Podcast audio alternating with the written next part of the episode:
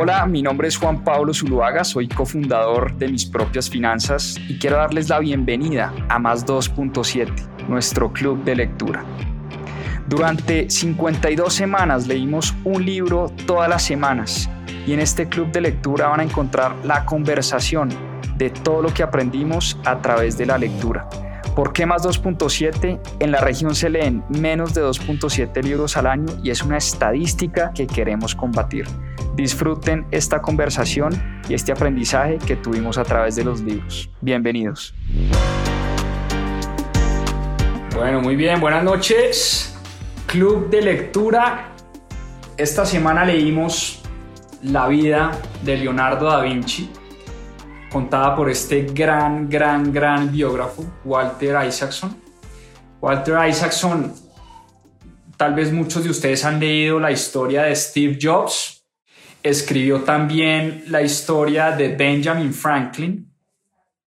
Me gustó tanto la biografía que escribió de Leonardo da Vinci que hoy acabo de comprar, ni siquiera lo he sacado del plastiquito, eh, la biografía de Einstein, también escrita por Walter Isaacson. Y estoy, les confieso que estoy fascinado con la historia y la vida de Leonardo da Vinci. Una vida apasionante, una vida de genialidad y una historia lindísima contada, como les decía, a través de este gran biógrafo. Eh, bueno, muy bien. ¿Quién es Leonardo da Vinci? ¿Quién es este genio que todo lo pensó, este genio que todo lo estudió y quiso conocerlo absolutamente todo?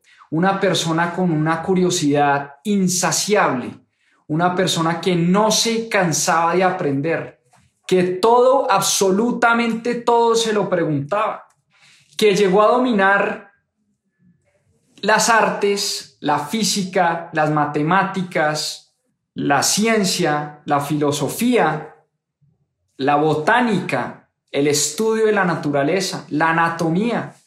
Creo que no hay tema que no haya tocado Leonardo o no hay tema por el cual Leonardo no se haya interesado. Por eso Leonardo se conoce como uno de los grandes genios de nuestra historia. Y lo más fascinante, ya vamos a ver, lo más fascinante de Leonardo es que era un genio supremamente humano, supremamente asequible, supremamente cercano a las personas y a su tiempo. Leonardo da Vinci nació en Vinci, en una provincia a unos pocos kilómetros de Florencia. Nació en 1452 en la provincia de Vinci y era hijo de un notario llamado Ser Piero.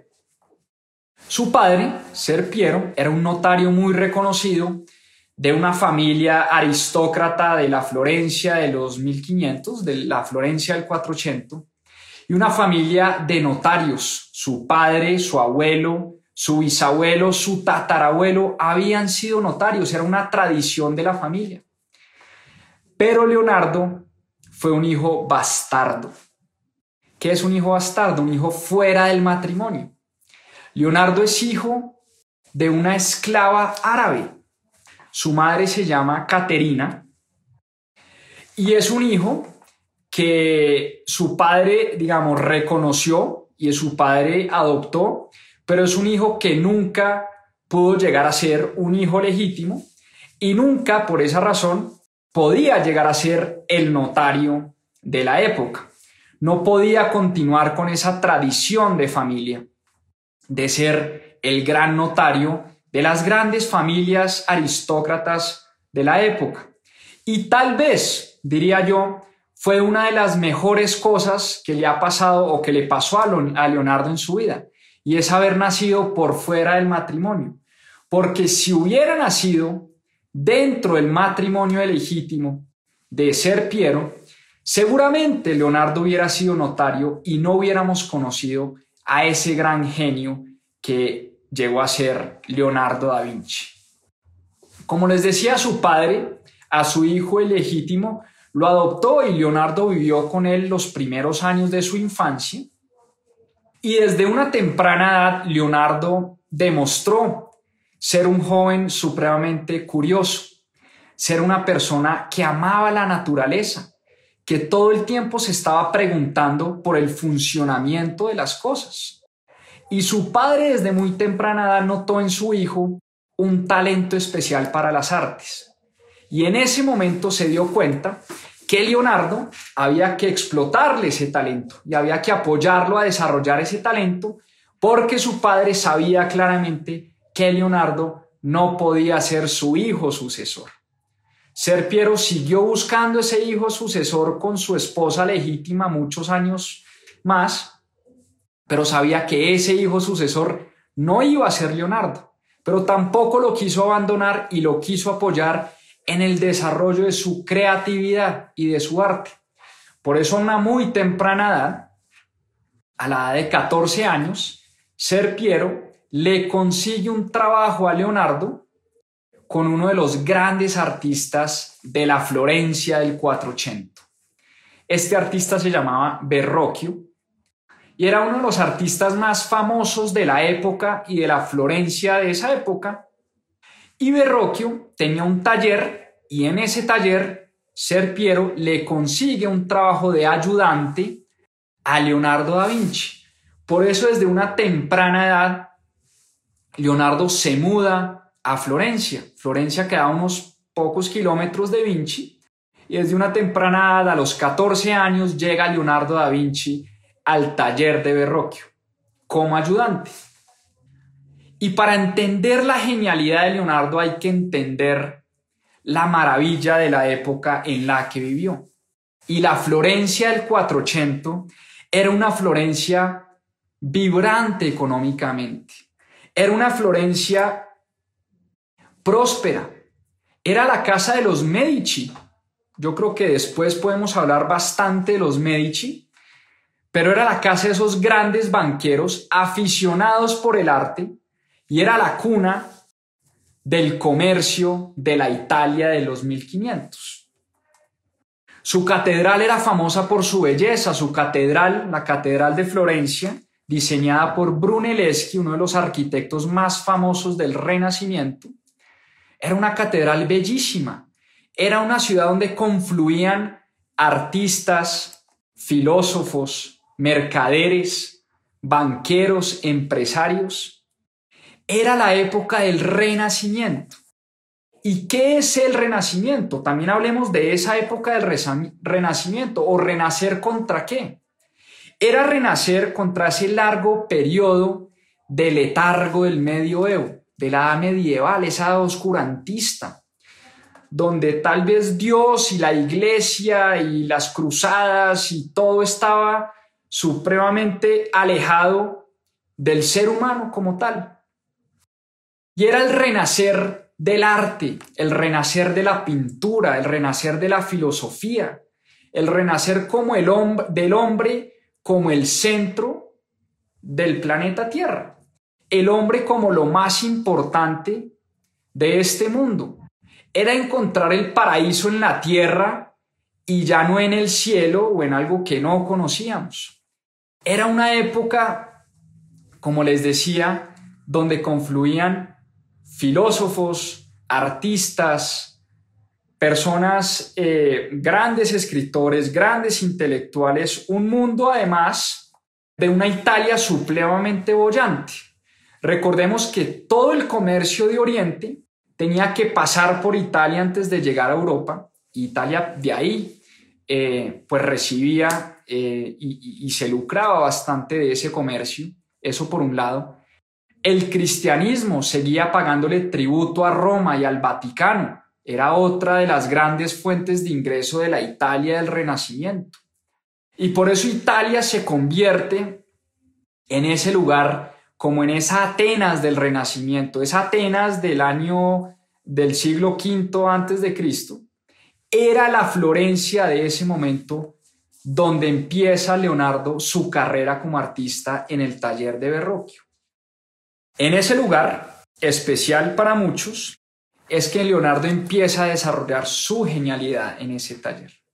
Y desde muy temprana edad, Verrocchio, uno de los grandes artistas de la Florencia de ese momento, se da cuenta de la genialidad de Leonardo, se da cuenta de la creatividad de este joven que a muy temprana edad ya había demostrado sus dotes de buen pintor, de buen artista.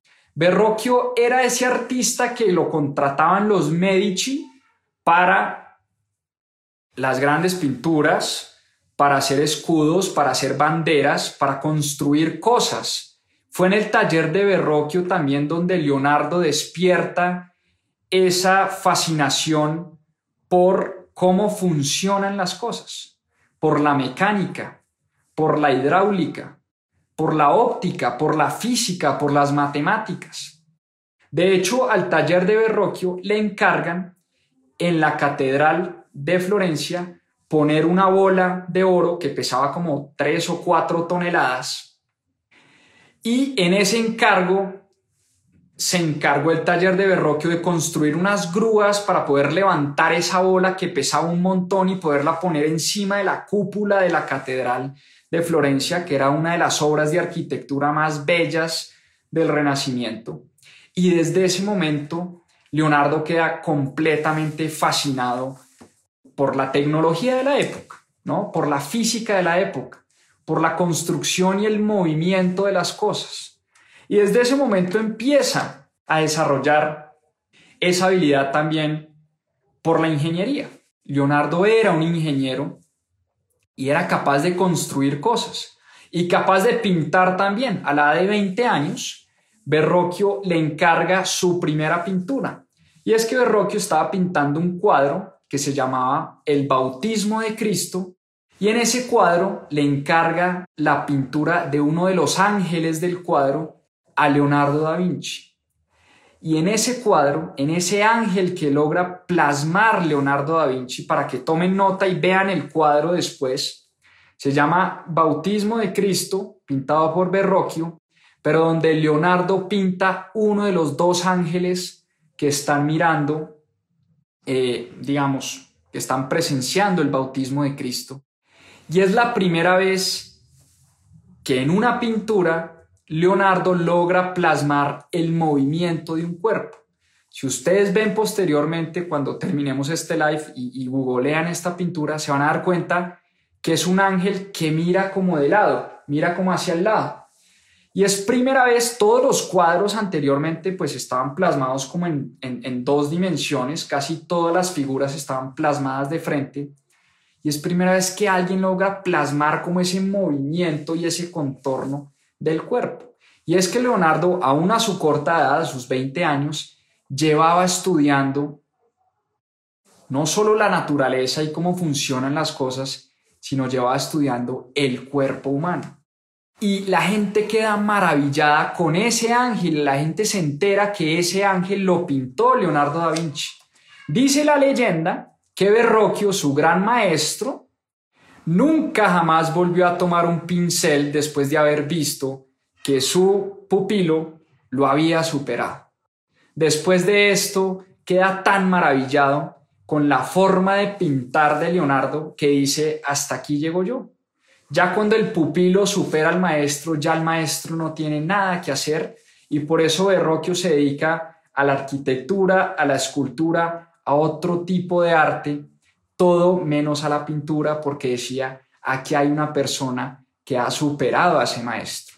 Y por eso Leonardo empieza a coger muy buena fama y ya en el año 1476, Leonardo tenía 23, 24 años, ya era reconocido como uno de los grandes artistas de la Florencia de la época y competía con artistas como eh, Rafael, Botticelli, Ghirlandaio, todos estos artistas del Renacimiento que llevaban pues años tratando de perfeccionar su arte. A, a, perdón, a Leonardo da Vinci ya lo reconocen como uno de los grandes artistas de la época. Y Leonardo tenía un hábito muy bonito y era que absolutamente todo lo que veía y todo lo que estudiaba lo anotaba en unos cuadernos. Era un escritor de notas empedernido. Todo, absolutamente todo lo anotaba.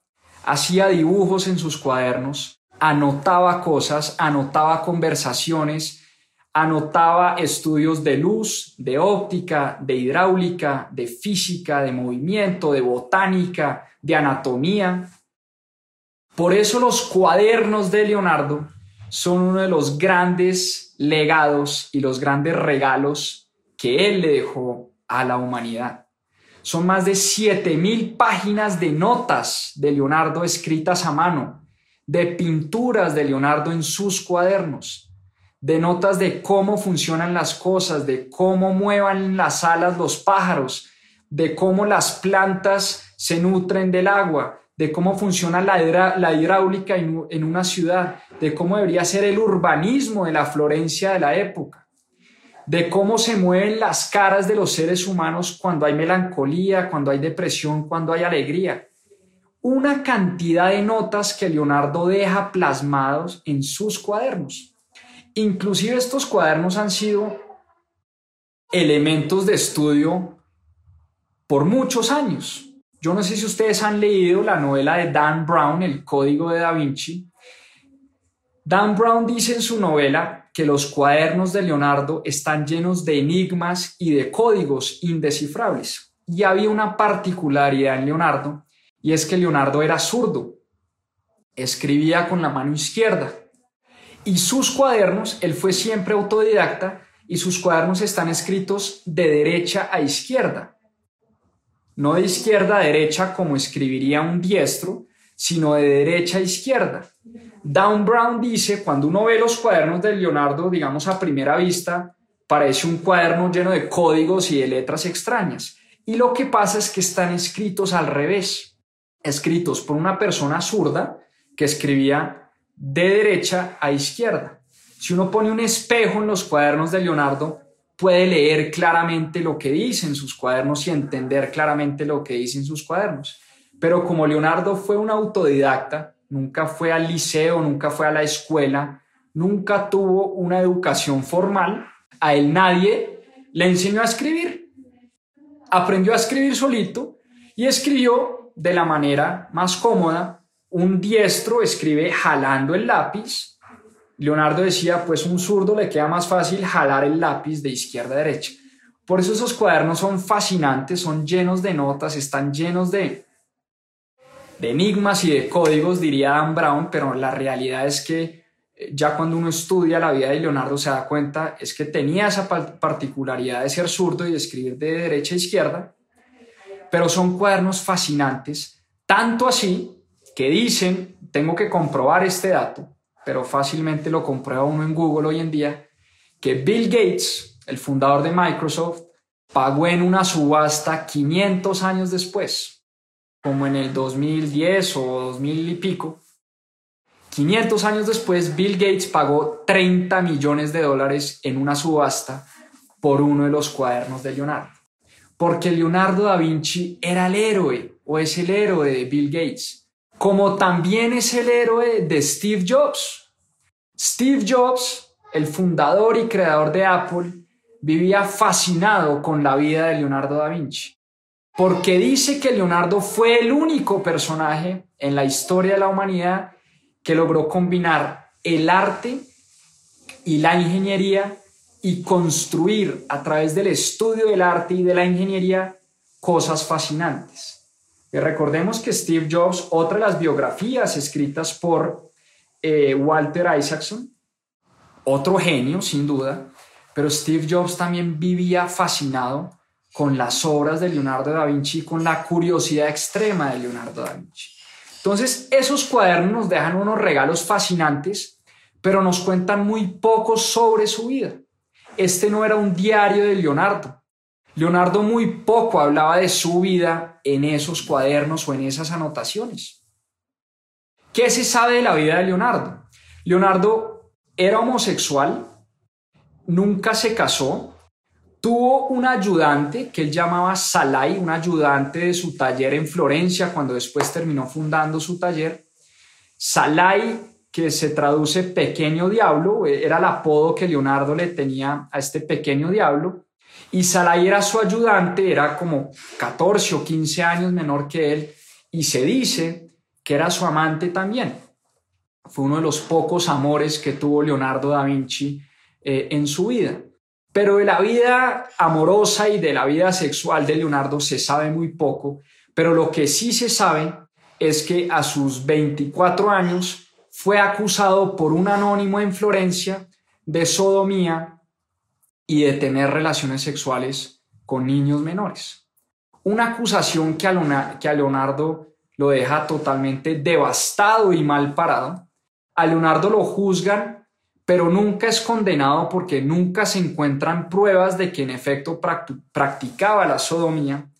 Pero Leonardo queda bastante aburrido después de, ese, de, ese, de ese evento, eh, pues que, le hizo mucho daño a su, a su imagen, eh, a su persona. Leonardo era además un tipo supremamente guapo, pintoso, era alto, medía como un 80, era musculoso, tenía como una cabellera de rizos supermarcados, eh, era un tipo bastante, bastante pintoso, si se quiere.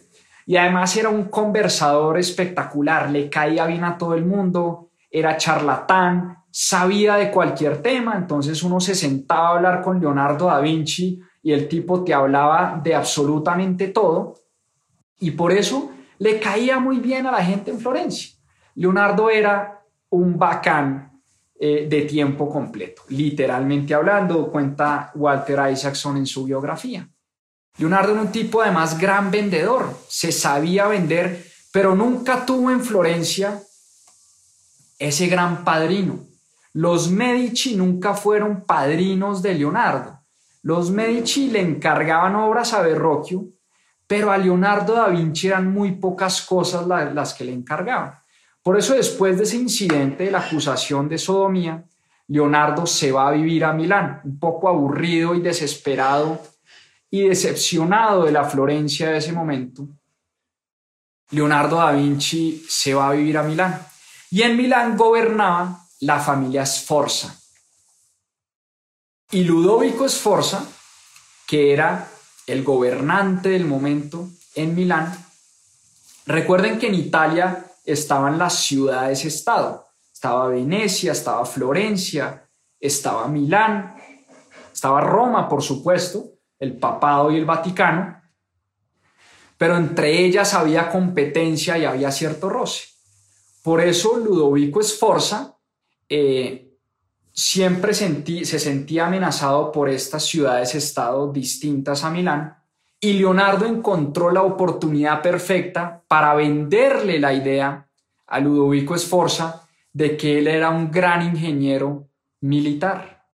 Leonardo le escribe una carta un tanto atrevida a Ludovico Sforza. Imagínense un forastero llegando a Milán escribiéndole una carta al gobernante de la ciudad diciéndole, mire, soy Leonardo da Vinci, me conocen por mis pinturas y por algunas esculturas y algunas colaboraciones que he hecho con Verrocchio y otros artistas de Florencia, pero además soy un gran ingeniero de armas militares.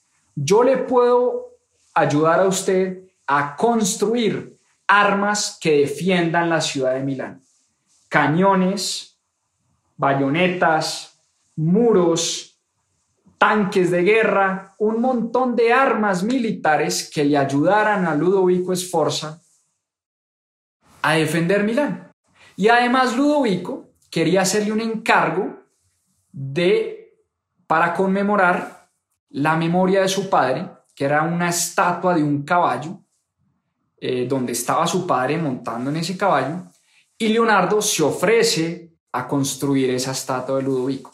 Entonces Ludovico, fascinado un poco por el arte y por la buena biografía que traía Leonardo anteriormente, lo contrata, eh, contrata a Leonardo y además le hace un primer encargo de, de su amante y de su esposa Cecilia y lo nombra ingeniero de la corte. Era el gran sueño de Leonardo da Vinci en ese momento convertirse en ingeniero militar de una ciudad importante italiana como Milán.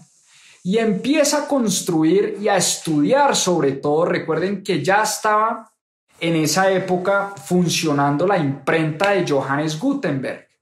Y la imprenta de Johannes Gutenberg le permitió a Leonardo estudiar varios libros de ingeniería militar.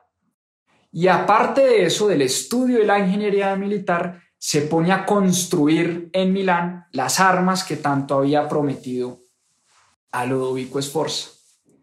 Antes de eso, eh, le encarga un cuadro que se llama La Virgen y el Niño, y es un cuadro que Leonardo nunca termina. Y aquí hay un detalle importante. Leonardo da Vinci no terminó muchas de sus obras, no terminó muchos de sus cuadros, y era algo que inquietaba en principio a los Medici y segundo que empezó a inquietar a Ludovico Sforza. Le decía, oye hermano, pero es que yo le pongo a usted a hacer un caballo para mi papá y usted no lo termina. Lo pongo a hacer un cuadro de mi esposa y, de mi amada y usted tampoco lo termina. Le tengo otro encargo. Él quería pintar un mural en un convento llamado Santa María de la Gracie, donde comían los frailes, y le dijo a Leonardo, pínteme la última cena de Jesús. Y a Leonardo se le convierte este cuadro en una de sus grandes obsesiones, por una razón muy sencilla. La última cena, recuerdan ustedes, ahora también, qué pertinente que estamos en Semana Santa, es ese momento cuando Jesús le dice a sus doce apóstoles, a sus doce discípulos, que uno de ellos lo traicionará. Entonces para Leonardo se convierte en una obsesión plasmar ese momento, ese momento cuando Jesús manda esa frase, uno de vosotros me va a traicionar. Uno de los doce apóstoles que estamos acá compartiendo esa cena me va a traicionar. Y eso es una tormenta psicológica al interior de la última cena. Y para Leonardo da Vinci es la obsesión de cómo plasmar este momento de infierno psicológico, cómo plasmar en las figuras de los apóstoles, en los movimientos de los apóstoles, en las expresiones de su cara, qué era lo que estaba pensando cada uno de ellos. Y se convierte en uno de los cuadros de la narrativa del arte más importantes de toda la historia. Tomen nota también para que busquen el cuadro de Leonardo da Vinci, La Última Cena. Es un cuadro fascinante, lleno de detalles. Yo no sé mucho de arte, les confieso, pero leyendo este libro creo que aprendí bastante por lo menos de los cuadros de Leonardo. Porque Walter Isaacson hace un muy buen recuento de cada uno de los detalles de los cuadros más importantes de Leonardo da Vinci por supuesto, uno de los cuadros más importantes y una de las obras más importantes de Leonardo fue este de la Última Cena. Logra plasmar el movimiento de los cuerpos en este cuadro. Logra además plasmar la angustia de las expresiones de los doce apóstoles. A uno los mostraba más serenos, a otros más angustiados, a otros confundidos. A Jesús lo muestra en el centro bastante tranquilo como si supiera que esto iba a pasar. A Judas, quien traicionó a Jesús, lo muestra bastante oscuro, bastante tenue, eh, como con cara de culpable. Al apóstol San Juan, con una cara supremamente bella y femenina, inclusive en el código de Da Vinci, Dan Brown dice que San Juan no es San Juan, sino que era María Magdalena que dice la leyenda era la amante de Jesús. Y por eso se dice que este cuadro también eh, es bastante polémico, si se quiere. Y mucho se ha dicho sobre este cuadro de la Última Cena. Pero plasmó Leonardo en este cuadro de la Última Cena de manera magistral los movimientos del alma. Un cuadro, decía Leonardo, debe hacer que los espectadores puedan reconocer fácilmente por sus actitudes los deseos más íntimos del espíritu humano. Por eso la última cena constituye el ejemplo más grandioso y vibrante de todo esto en la historia del arte. Y dice el biógrafo Walter Isaacson que es una combinación de perspectiva científica y libertad teatral, del intelecto y de la imaginación digna de Leonardo da Vinci. Y una de las cosas y de las anécdotas más importantes de este cuadro es que él nunca lo terminó tampoco. Ludovico Esforza, bastante preocupado también por uno de los muchos encargos que le había hecho a Leonardo y no había terminado, este es otro de los encargos que Leonardo nunca termina, porque Leonardo tenía una obsesión con la perfección. Y él decía, él que había estudiado la óptica y los efectos de la luz en el arte y en la pintura, él decía, ¿cómo hago para que un gran cuadro en un gran mural sea percibido de igual manera por una persona que lo mira de frente o lo mira de lado o lo mira a un metro de distancia o a 10 metros de distancia. Leonardo estudió todos los efectos de la óptica. Leonardo estudió la anatomía del ser humano y todo esto lo quería plasmar en su cuadro de la Última Cena. Cosa que logró de manera magistral, pero para Leonardo siempre fue una obra inconclusa. Por eso nunca la terminó. Y nunca la terminó y además en 1499 los eh, en 1499 los franceses terminan invadiendo Milán y Leonardo se escapa con su asistente Salai y regresa a Florencia en, en el 1500, en 1501 exactamente, pero ya otro artista en esa época estaba siendo bastante aclamado y tenía bastante fama, Miguel Ángel. Miguel Ángel nació en 1400, perdón, 1476, cuando Leonardo da Vinci regresa a Florencia. Miguel Ángel ya tenía, no sé, 23, 24 años y ya era uno de los artistas más renombrados de la Florencia del Renacimiento. Era el artista además favorito de los Medici, era el artista que más contrataba a la familia Medici para hacer los encargos. Y siempre hubo esa rivalidad entre estas dos genialidades. Da Vinci además era un tipo, como les decía, un bacán de primera, conversador, pintoso, alto, musculoso, su presencia elegante como él solo, él se vestía de unas túnicas rosadas, era un tipo supremamente bien puesto y bien vestido. Miguel Ángel, por el contrario, era un man que no se bañaba, era cochino, era feo, eh, melancólico, depresivo, no le gustaba hablar con nadie, peleaba con todo el mundo y por supuesto veía en Leonardo da Vinci a un enemigo, en vez de verlo como su mentor. Y la gran pregunta que se hace a Isaacson en su biografía es, ¿qué hubiera pasado si Miguel Ángel hubiera reconocido a Leonardo da Vinci como el gran mentor. ¿Qué hubiera salido de estos dos grandes artistas? Pues no, resulta que entre ellos había siempre una discordia, había siempre una disputa.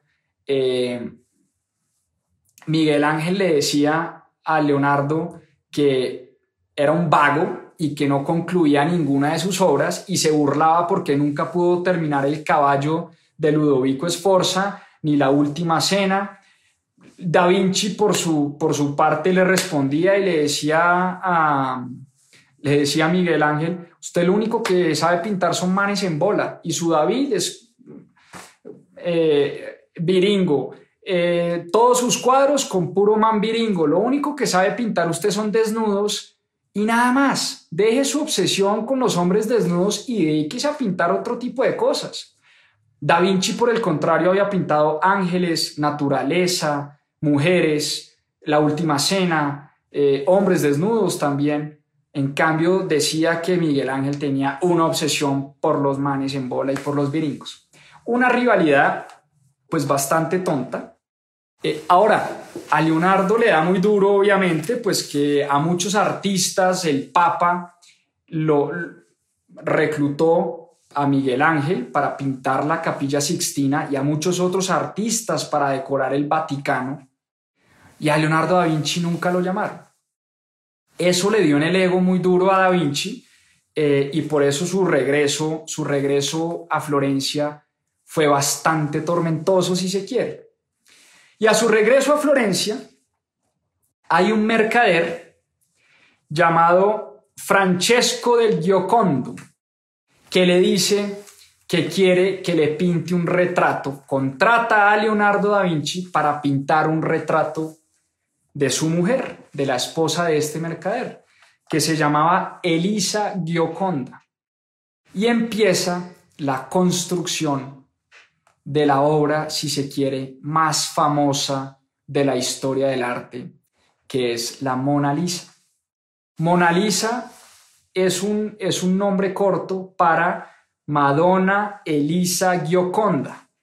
Madonna Mona Lisa es como un nombre corto para la Madonna Elisa Gioconda, que era la esposa de este mercader que le había contratado este retrato a Leonardo da Vinci. Y para Leonardo da Vinci, la Mona Lisa era esa oportunidad o esa obra cumbre, si se quiere, y por eso para él esta fue una obra siempre inconclusa, siempre en ejecución. Siempre había siempre había un deseo de Leonardo de mejorar esta pintura. Nunca este mercader recibe la pintura de la Mona Lisa, porque Leonardo nunca la termina. Durante 16 años, Leonardo mantuvo consigo la pintura de la Mona Lisa y estuvo trabajando en la pintura de la Mona Lisa y siempre estuvo tratando de afinar los detalles de la pintura de la Mona Lisa.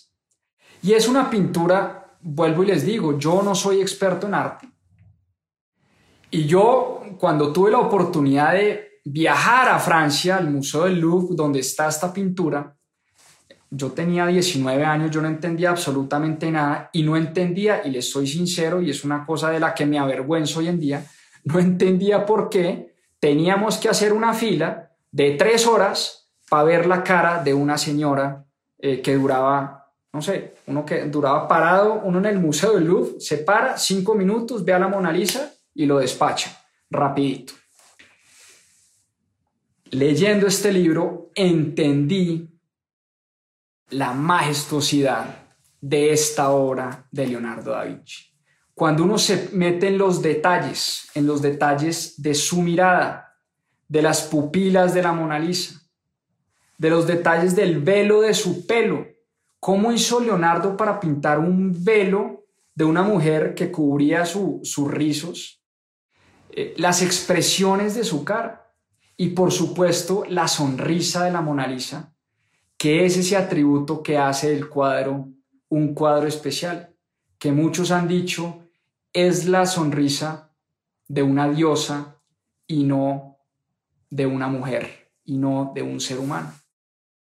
Y es que la Mona Lisa es ese cuadro donde Leonardo utilizó todas sus habilidades, todos sus conocimientos en óptica, en el estudio de la luz, en la anatomía del cuerpo humano.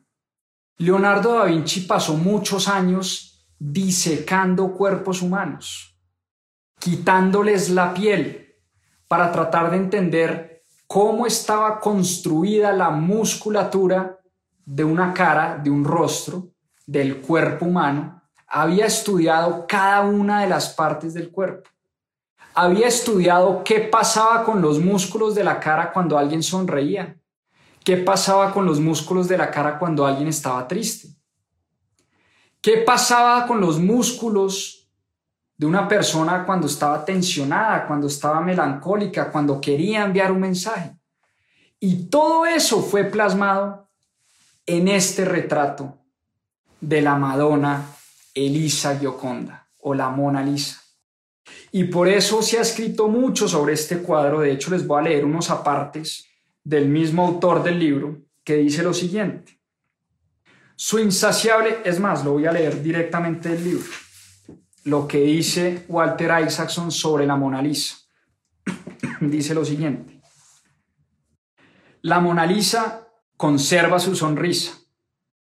Su sonrisa contiene la sabiduría inmutable de la eternidad. Su retrato constituye una expresión profunda de nuestros vínculos humanos, tanto con nuestro yo interior como con nuestro universo. La Mona Lisa se ha convertido en el cuadro más famoso del mundo, no solo gracias al bombo publicitario y al azar, sino también porque los espectadores pudieron establecer un vínculo emocional con ella.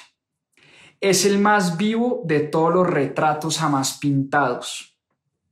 La Mona Lisa se transformó en algo universal, en una destilación de su sabiduría, acumulada sobre las manifestaciones externas de nuestras vidas internas y sobre los vínculos entre nosotros y nuestro mundo. La Mona Lisa es la meditación más profunda de Leonardo sobre lo que significa ser humano. Una obra bellísima que, vuelvo y les confieso, logré entender después de leer este libro eh, y logré tratar como de, de estudiar lo que decía el autor, cada uno de los detalles del cuadro eh, y uno queda fascinado cómo es que una persona, cómo es que un artista logra, por ejemplo, los pliegues del vestido de la Mona Lisa. Échenle un ojo al cuadro apenas terminemos este live.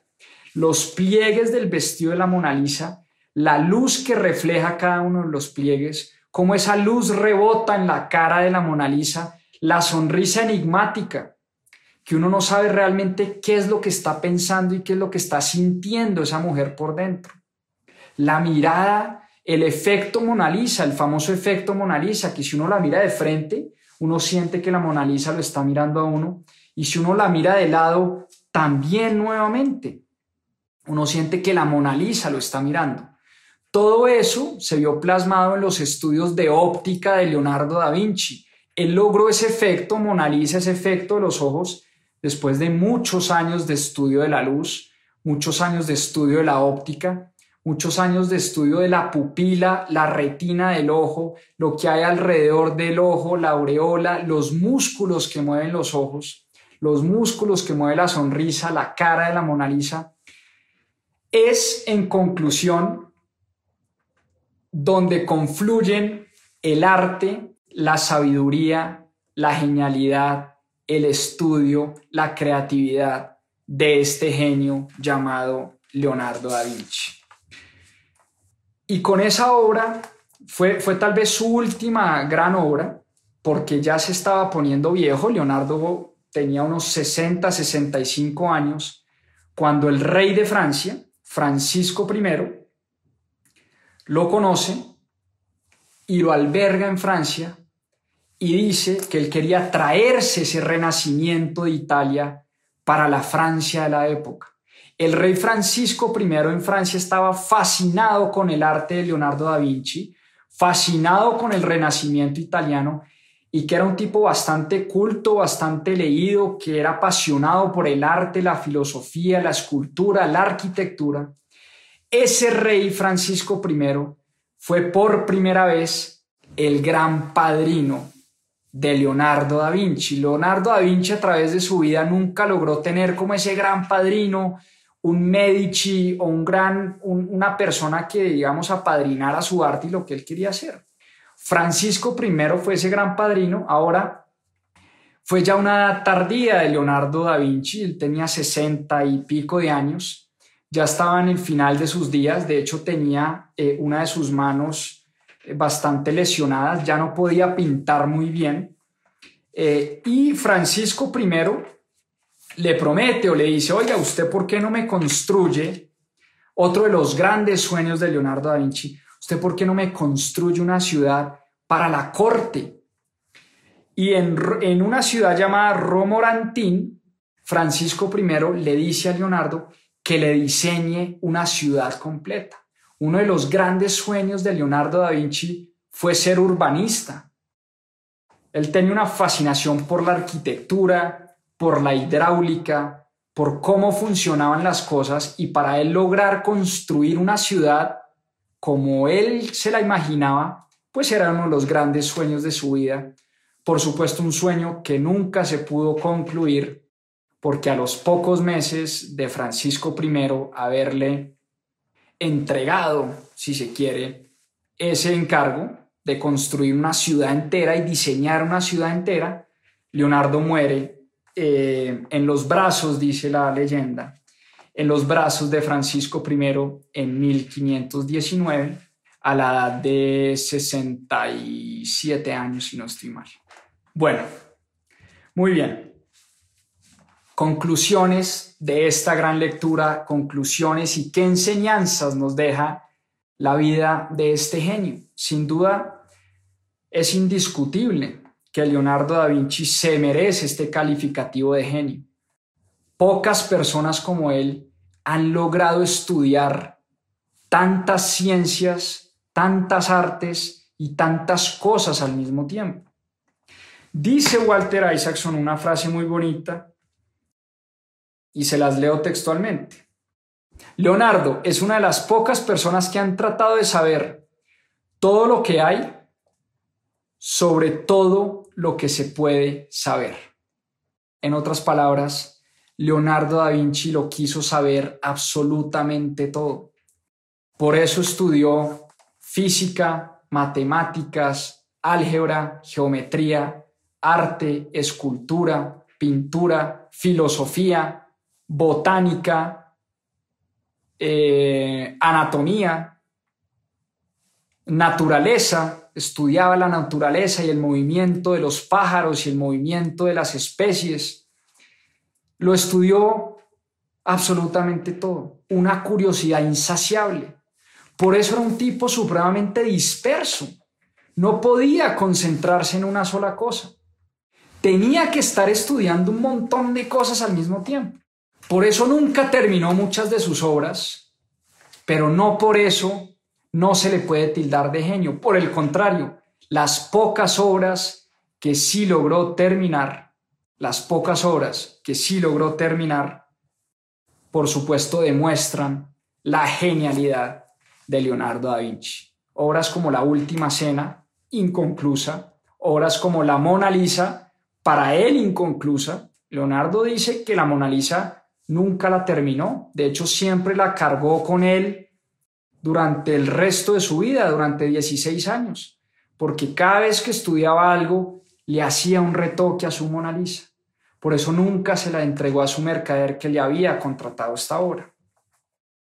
Y hay unas enseñanzas, el último capítulo de este libro nos deja unas enseñanzas muy importantes, porque por supuesto es inútil pensar que nosotros podemos convertirnos en Leonardo da Vinci es inútil pensar que podemos estudiar, llegar a estudiar todo lo que estudió Leonardo da Vinci. Pero Leonardo da Vinci es un genio muy humano y es un genio muy asequible, como decía al principio del live. Es un genio al que le podemos aprender muchas cosas. Y les dejo algunas de las enseñanzas que dice Walter Isaacson después de estudiar y escribir esta grandiosa biografía sobre Leonardo da Vinci hay unas enseñanzas que podemos aprender de este gran genio. Les dejo algunas de las enseñanzas. La primera y más importante, hay que ser curiosos. Esa curiosidad intelectual de estar aprendiendo todos los días de cosas nuevas. Hoy en día creemos que es que la educación termina el día que nos entregan el diploma de la universidad. Mentiras. Ese día empieza Inclusive nuestra vida como académicos, nuestra vida como grandes intelectuales, como grandes curiosos del mundo. De hecho, hay que aprender a asombrarse como se asombran los niños. No sé si ustedes tienen hijos o tienen niños pequeños, pero esa manera tan natural de asombrarse por las pequeñas cosas, por las cosas mundanas, mi hijo siempre me dice, papá, papá, este camión grande. Y uno dice, ah, pues sí, qué pendejada. No, qué pendejada, no, hay que aprenderse a asombrar nuevamente como se asombra un niño pequeño. Esa es otra de las grandes enseñanzas que nos deja Leonardo da Vinci. Hay que aprender a observar. Leonardo da Vinci era un observador. Observaba cómo se comportaban las personas. Observaba cómo hablaban, cómo discutían cómo bailaban, cómo caminaban, cómo movían, cómo gesticulaban. era un gran observador. Nosotros, por supuesto, podemos copiar y podemos aprender eso de este gran genio. Hay que tener una obsesión por los detalles, otra de las grandes características de Leonardo da Vinci. Dejarse llevar por el entusiasmo, soñar en grande. Leonardo soñó muchas de las cosas que hoy son realidad. Y les pongo un ejemplo concretísimo.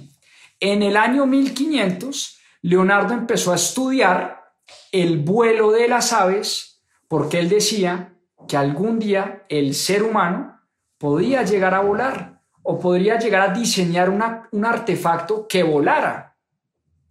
Estudiando el movimiento de las alas de un ave, Leonardo dijo, podemos copiar ese movimiento y algún día producir un artefacto que vuele, que se levante del piso. Era ni mucho menos los principios de lo que hoy conocemos como la aviación. Entonces, por eso, una de las grandes enseñanzas es tal vez soñar e imaginarse cosas que hoy no existan. Y esa es una de las características de los grandes genios, que pueden imaginarse el futuro, pueden imaginarse cosas que nosotros ni siquiera se nos han pasado por la cabeza. Por eso Steve Jobs, otro de los grandes genios y, a quien, y quien consideraba a Leonardo da Vinci como uno de sus grandes ídolos, decía, nunca hagas estudios de mercado, porque es una pendejada, es una estupidez preguntarle a la gente lo que quiere. La gente ni siquiera sabe lo que quiere. Yo soy capaz de crear cosas que la gente ni siquiera sabe que existen. Por eso creo el iPod. Nadie, ninguno de nosotros eh, era capaz de imaginarse un iPod. Si Steve Jobs hubiera hecho un estudio de mercado, nadie le hubiera dicho que queríamos un iPod. Lo mismo decía Henry Ford. Si me hubiera puesto a preguntarle a la gente qué querían, hubieran dicho queremos caballos más rápidos. Y Henry Ford termina inventándose el vehículo de las cuatro ruedas. Esa es una característica de los grandes genios. Y por último, hay que tomar notas en papel, hacer listas. Y era uno de los grandes hábitos y uno de los hábitos más chéveres de Leonardo da Vinci, que todo lo que se le iba ocurriendo, él siempre cargaba un cuaderno, un blog de notas, y absolutamente todo lo que se le pasaba por su mente lo plasmaba en el papel. Por eso dejó más de 7000 hojas de notas y es una de las grandes reliquias de la humanidad, uno de los grandes regalos que nos deja Leonardo da Vinci, sus cuadernos y sus notas. Es un hábito que por supuesto nosotros podemos copiar.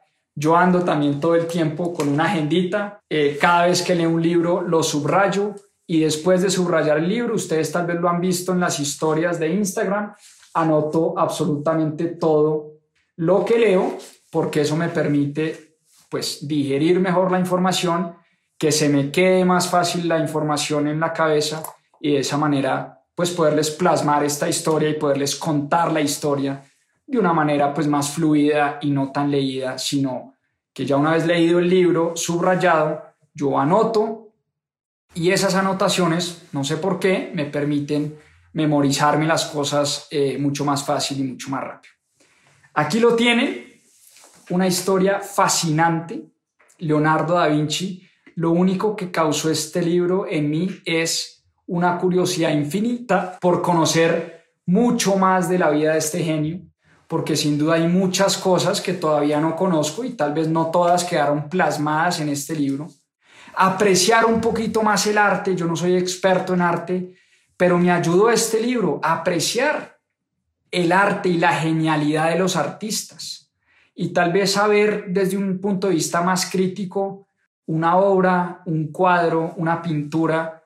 Eh, eso es tal vez algo que, que desarrollé a través de la lectura de este libro, porque el libro viene acompañado de muchos de los cuadros, si quieren aquí les muestro, a medida que Walter Isaacson va plasmando los detalles de la obra, uno puede remitirse a las fotos de cada una de las obras de Leonardo y entender, por supuesto, mucho más de lo que estaba tratando de plasmar este genio en sus cuadros y en sus obras. Leonardo da Vinci, genio de genios, tal vez la persona más brillante e inteligente que ha dado nuestra humanidad Espero les haya gustado, espero hayan aprendido algo, espero hayan despertado algo de curiosidad por la vida de este señor por el Renacimiento, por la Florencia del 480. Fascinante también estudiar esa época de la historia, porque es una época donde florecieron no solo Da Vinci, sino Miguel Ángel, Rafael, Donatello, Brunelleschi, Ghirlandaio, un montón de artistas y un montón de genios que vale la pena sin duda estudiar. Espero les esté gustando este espacio, espero lo compartan con sus amigos, tíos, tías, conocidos, abuelas, abuelos, que se vuelva un plan de familia. Espero estén leyendo muchos de los libros que estamos leyendo y que esta charla de una horita les esté ayudando a complementar su lectura. Como siempre me despido, no sin antes agradecerles por su presencia, por haberse conectado. Un abrazo para todos. Chao, chao. Muchas gracias por acompañarnos en este capítulo de Más 2.7. Acá les dejo unos adelantos de lo que se viene en nuestro próximo episodio. A seguir aprendiendo de la saga Duflo Banerjee, Buena economía para tiempos difíciles. Cómo enfrentar los grandes problemas globales del mundo a través del buen uso de la economía.